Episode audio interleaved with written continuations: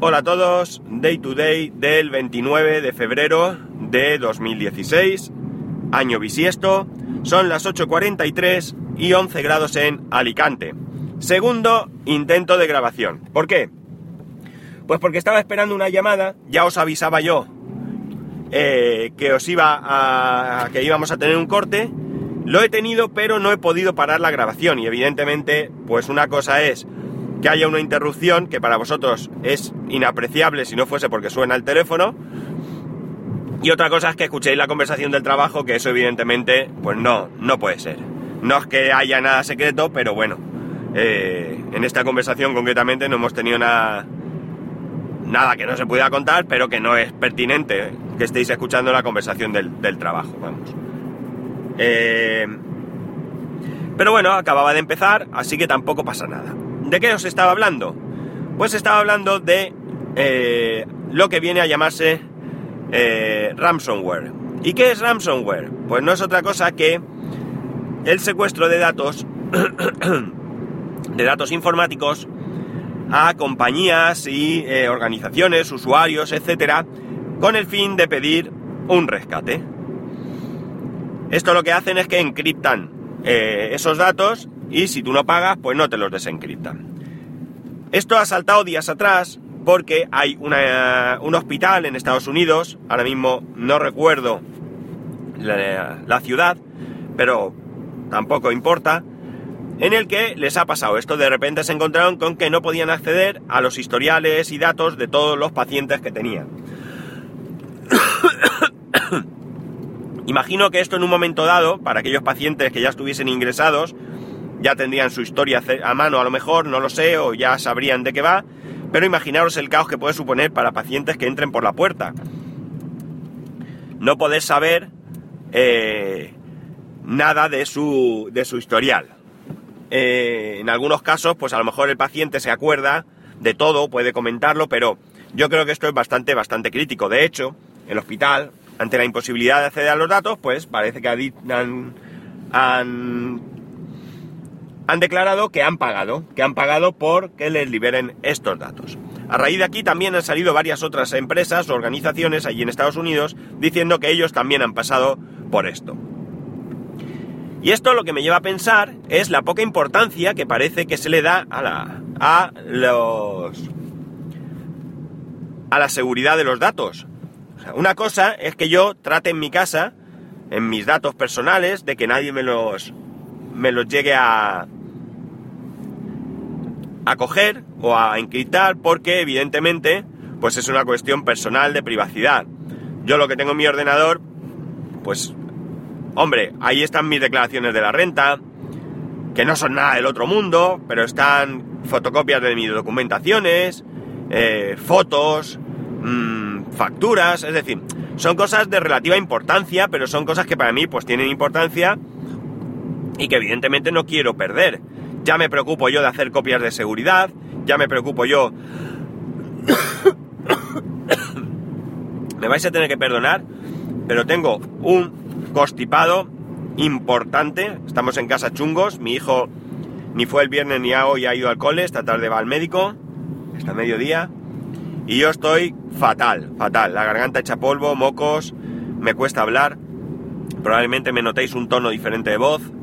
Así que disculpadme ya de antemano por todas las toses, eh, mocos y demás que podáis escuchar en este podcast. Si soy excesivamente asqueroso, pues de verdad, cortarlo y ya está porque, porque lo puedo entender. Y si me soportáis así, pues tenéis valor. Así que gracias. Bien, como digo, poca importancia le dan las empresas a los datos, porque daos cuenta de lo grave que es esta situación. Cualquier caso en el que se pierdan datos, desde luego puede suponer un problema, pero en el caso de un hospital, pues evidentemente es algo mucho más crítico, mucho más crítico. Se han visto con que no tenían datos ni siquiera para restaurar. No sé si es que eh, llevaban tiempo eh, organizando esto, realmente, perdón, no sé cómo actúan, pero quizás lleven tiempo, eh, ¿cómo se dice? Organizando todo esto y se han encontrado con que hasta las copias de seguridad, que entiendo que deben de hacer, están encriptadas. No lo sé. La cuestión es que es un verdadero problema. Y lo que me sorprende es que no haya mucha más seguridad en los datos de un hospital. Y más de un país del primer mundo. Estamos hablando de Estados Unidos. No estamos hablando de un pequeño país donde los medios son muy escasos y donde si a lo mejor tienen dificultades para conseguir medicinas, pues imaginaos para tener una informática como Dios manda. A lo mejor son más seguros incluso porque los pobres no tienen ni internet ni conexión al exterior, fíjate tienen ahí un pequeño ordenador donde van metiendo todo y, a lo mejor es mucho más seguro. Y hasta tienen un médico o dos o varios o quien sea que se encargue de eso que, que, se preocupa por hacer una copia de seguridad. Y como digo, es mucho más seguro que un gran hospital. La cuestión es que, como digo, me sorprende. Yo creo que es que al final se va recortando en todo esto. Veréis, yo recuerdo un caso, no es exactamente lo mismo, pero eh, nos, nos, ilustra el tema de, de cómo a veces se quiere ahorrar en lo que no se debe. Yo estuve un tiempo trabajando por las tardes en, un, en una ferretería industrial. Una ferretería industrial que tenía miles de referencias, pero miles, era brutal, brutal lo que ahí había. A mí me contrataron para poner en orden todo aquello en cuanto a, a en cuanto a datos, de, de, referencias, organizar, inventario. Una cosa muy muy difícil de hacer, sobre todo porque, por dos motivos. En primer lugar, porque para hacerlo bien tendrían que haber cerrado un par de días y entre todos haber hecho el inventario. Y en segundo lugar, porque el responsable, no el dueño, ni la hija del dueño, sino un gerente que tenían allí, pues se dedicaba a robar. Y entonces, pues hoy contabas tres cosas y al día siguiente solo había dos. Y aquello era para volverse loco. Pues bien, allí tenían un servidor, tenían varios ordenadores, todo almacenado en el servidor con un programa de bases de datos, todo muy bien, pero las copias de seguridad, atención, se las habían organizado una empresa para que las hiciese en un CD. Con el programa Nero, no sé si lo conocéis, pero es un programa súper famoso de copia de CD para Windows de toda la vida, lleva años. Pues bien, una vez que yo verifico aquello, me doy cuenta de que las copias de seguridad no están funcionando. No es ya que el CD esté lleno, que eso ya es un problema, sino que además aquello no había manera de hacerlo funcionar. Había algún problema por el que el sistema automático estaba programado para que todos los días a una determinada hora hiciera una copia, pues aquello no funcionaba de ninguna de las maneras. ¿Qué les propuse yo? Pues algo tan sencillo como sustituir todo aquello por un disco duro externo. Un simple disco duro externo USB. Daros cuenta, estamos hablando de un gasto de entonces a lo mejor que 200 euros. Pues bien, les pareció una barbaridad y no se hizo. Al final me harté. Bueno, al final terminé mi trabajo, por un lado, y por otro lado, eh, despidieron al que, al que robaba, por cierto, y además, eh, yo una vez que me fui me llamaron para alguna cosa, pero yo lo que hice fue derivarlo a otras personas que se dedicaban a eso. Y que por tanto en su, en su salario o en su tarifa iba incluido el tratar de convencerlos de que era lo mejor como copia de seguridad. Aquella empresa, como digo, era un desastre, acabó cerrando.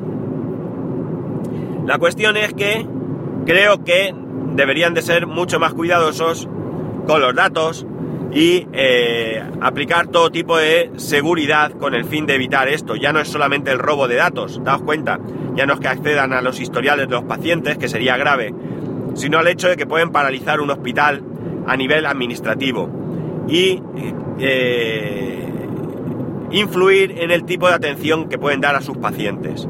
Como digo, el que entre nuevo por la puerta, pues tira que va, coges un papel, le preguntas a él, a la familia, alergias, eh, eh, enfermedades anteriores, etcétera, ya sabéis lo que es eso. Pero el que entre por allí, pues, pues quizás tenga un historial muy detallado y evidentemente va a recibir atención, pero probablemente la atención que pueda recibir sea mucho mejor con los datos. No creo que, que nadie dude de esto. Así que sorprendente, como digo, que en un país como Estados Unidos, un país donde hay recursos, pues por ahorrar pasen estas cosas porque estoy convencido de que todo esto es por ahorrar. Segunda cosa que os voy a contar, esto es más personal. Resulta que yo compré en su momento una licencia de Office 2011 para Mac.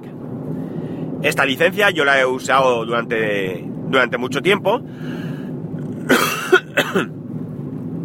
y me la he instalado varias veces, cada vez que he reinstalado el Mac y demás, la he instalado sin ningún tipo de problema. Yo tengo mi factura, mi correo de Microsoft, tengo mi número de serie, etcétera, etcétera. Pues bien, como sabéis, eh, reinstalé tras instalar el SSD y cuál es mi sorpresa que cuando voy a instalar me dice que no puedo activarlo, perdón, yo lo instalo, pero cuando voy a, iniciar Word mismo, pues me dice que tengo que activar y cuando voy a activar y meto el número de serie me dice que he superado el número de activaciones. Esto yo ya sabía que pasaba, porque ya tengo una licencia de Windows 7 que me pasa lo mismo. ¿Cuál es la solución? La solución es muy sencilla. Allí te da una ristra de eh, seis grupos, no, perdón, nueve grupos de seis números. Mierda, perdón, es que se me ha olvidado echar gasolina, me he saltado la gasolina. Bueno, eh, como digo, nueve grupos de seis números. Tú llamas por teléfono a un número gratuito, al menos de España gratuito. Tienes que marcar toda esa ristra de números, ¿vale? Te los va pidiendo por grupos. Eh, introduzca el grupo A o el 1, no sé cómo dice. Grupo B, grupo C y así. Y una vez que lo metes, pues él te da el sistema automáticamente te da otra ristra, igual, de números también, que tú tienes que introducir en unas casillas. Y a partir de ahí le das a aceptar y se produce la activación. Ningún problema. ¿Qué ocurre? Como digo, con este Office me pasa eso.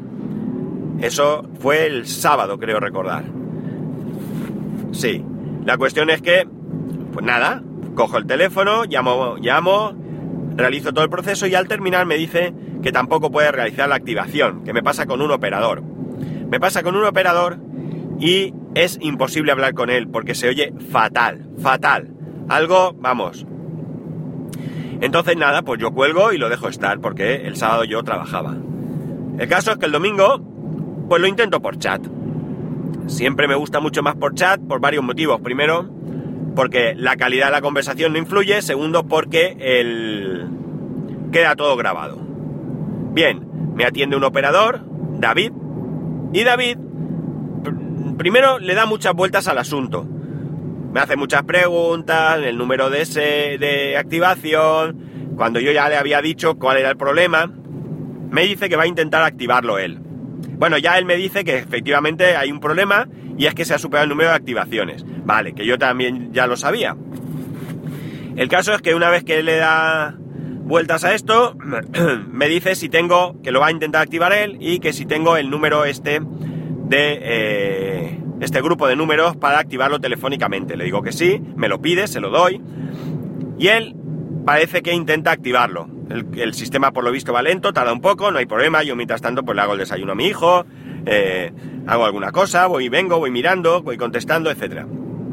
Entonces me dice que no, que no puede, que el sistema le dice que no puede, cosa que yo ya le había dicho que también pasaba, pero bueno, ellos entiendo que tienen que seguir un procedimiento, porque igual que yo lo hice y lo hice correctamente, pues puede haber otras personas que pues cometan algún error o se produzca algún fallo en algún momento. Entonces me dice que lo único que puede hacer, claro, yo le digo que cuál es la solución. Y me dice que lo único que puede hacer es eh, aumentar el número de activaciones. Bien, me parece una solución correcta, pero que eso solo funciona de lunes a sábado. Entonces yo le digo que vale, pues que nada, que qué le voy a hacer. En lo que hay es lo que hay. Eh, que ya que llamaré hoy, pero que claro, me sabe mal tener que volver a, contactar con un operador y volver a explicarle toda la gaita.